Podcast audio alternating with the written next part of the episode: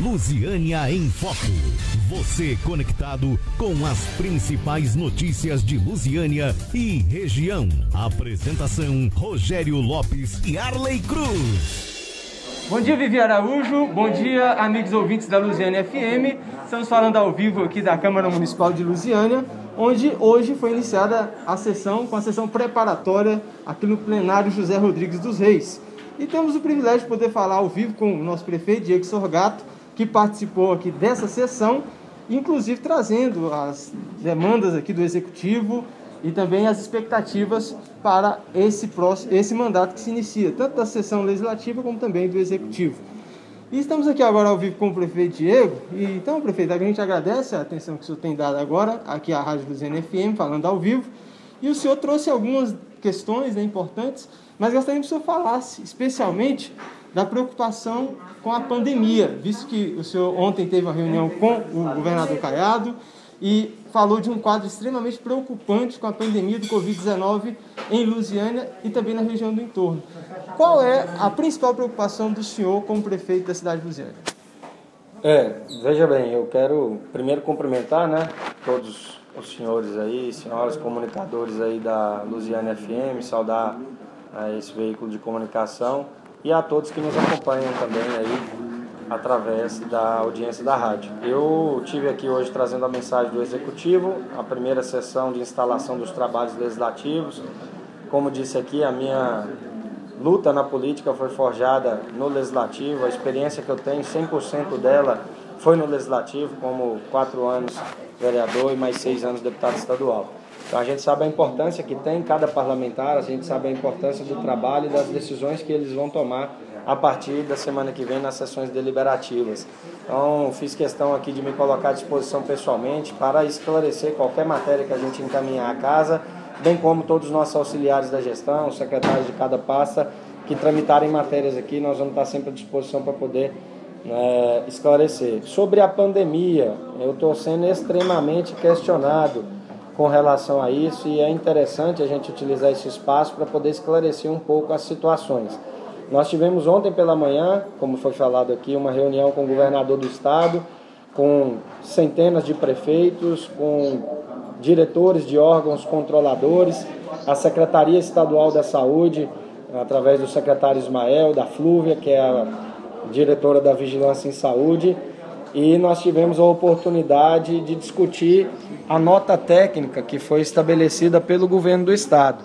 É, a Secretaria Estadual de Saúde mapeou, através dessa nota técnica, todo o nosso estado e dividiu em três situações: situação de alerta, situação crítica e situação de calamidade por ordem de gravidade né, da transmissibilidade do vírus. Nós, aqui no entorno sul, municípios de Novo Gama, Valparaíso Ocidental, Lusiana, ficamos né, classificados no mapa mais grave, no mapa vermelho, que é a situação de calamidade.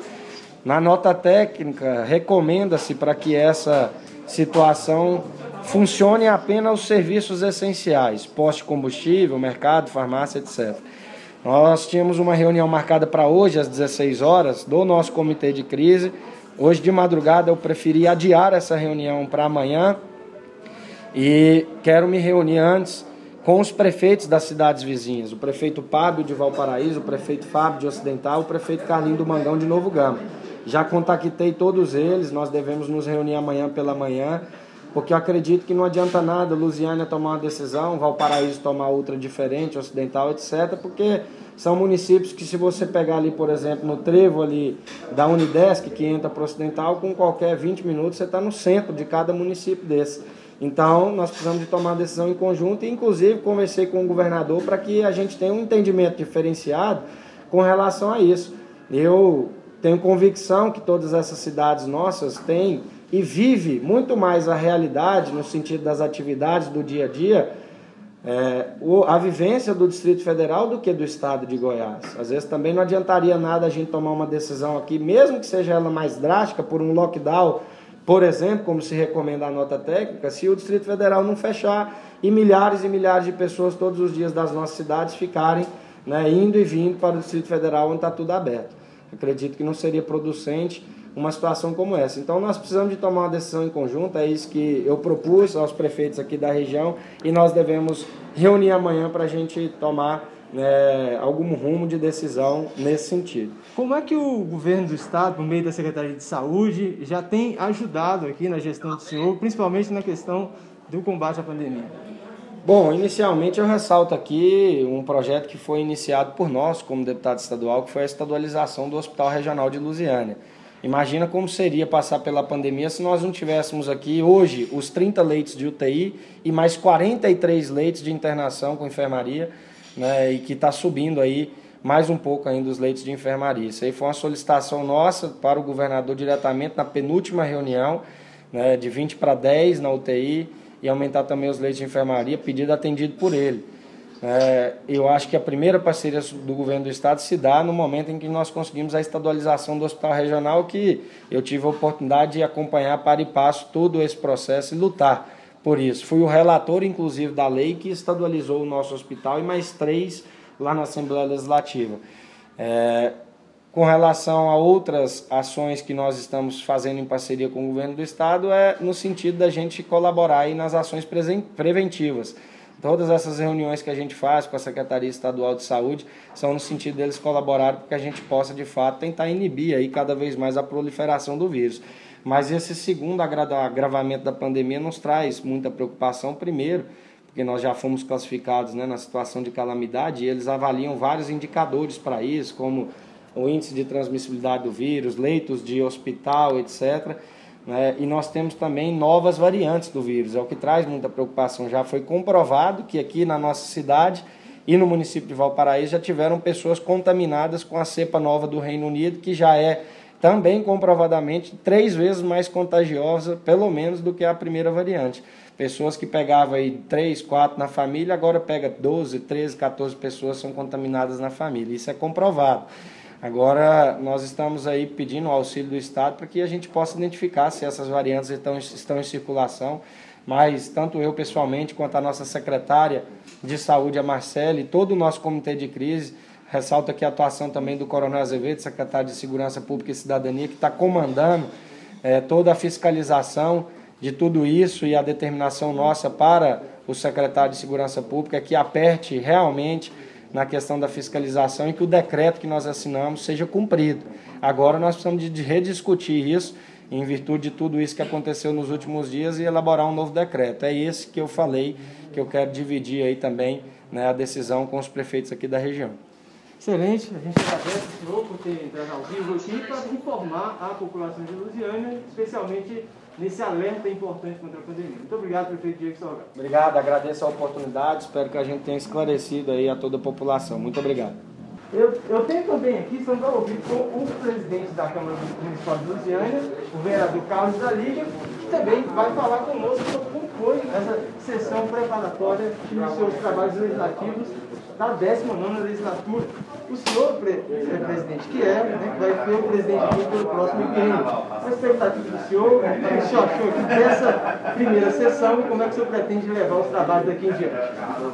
Obrigado pela oportunidade, bom dia a todos os ouvintes.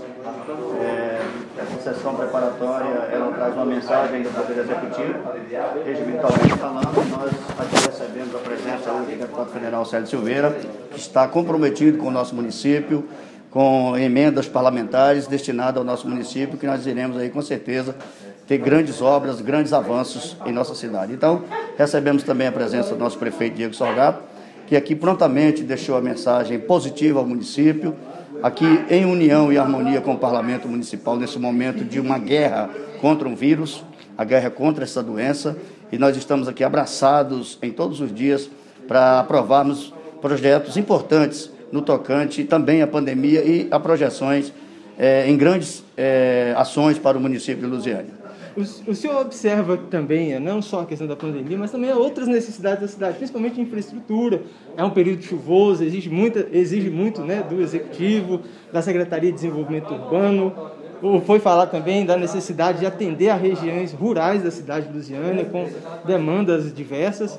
Como é que a Câmara pode colaborar nesse sentido também? Como eu citei anteriormente, nós estamos prontos aqui para receber os projetos, para auxiliar o, o, o Executivo aqui no parlamento na questão de aprovação das importantes matérias. Eu tenho certeza que já estão sendo encaminhadas para a próxima sessão de terça-feira inúmeros projetos e para se transformar em ação. Nós sabemos das chuvas fortes, sabemos também dos recursos mínimos que as cidades estão dispondo até agora por conta dessa pandemia, porque é realmente um gasto alto na questão de saúde pública, e nós sabemos disso.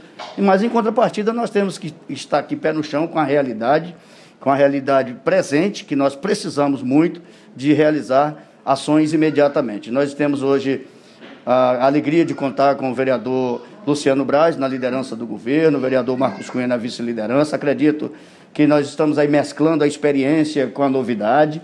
Acredito que dias melhores teremos, porque o conjunto está montado para o bom andamento de tudo na cidade. Eu, eu cumprimento ao prefeito Diego também por ter escolhido um corpo técnico para o seu secretariado, de onde a gente já está sentindo aí a grande diferença é, em prol dessa cidade.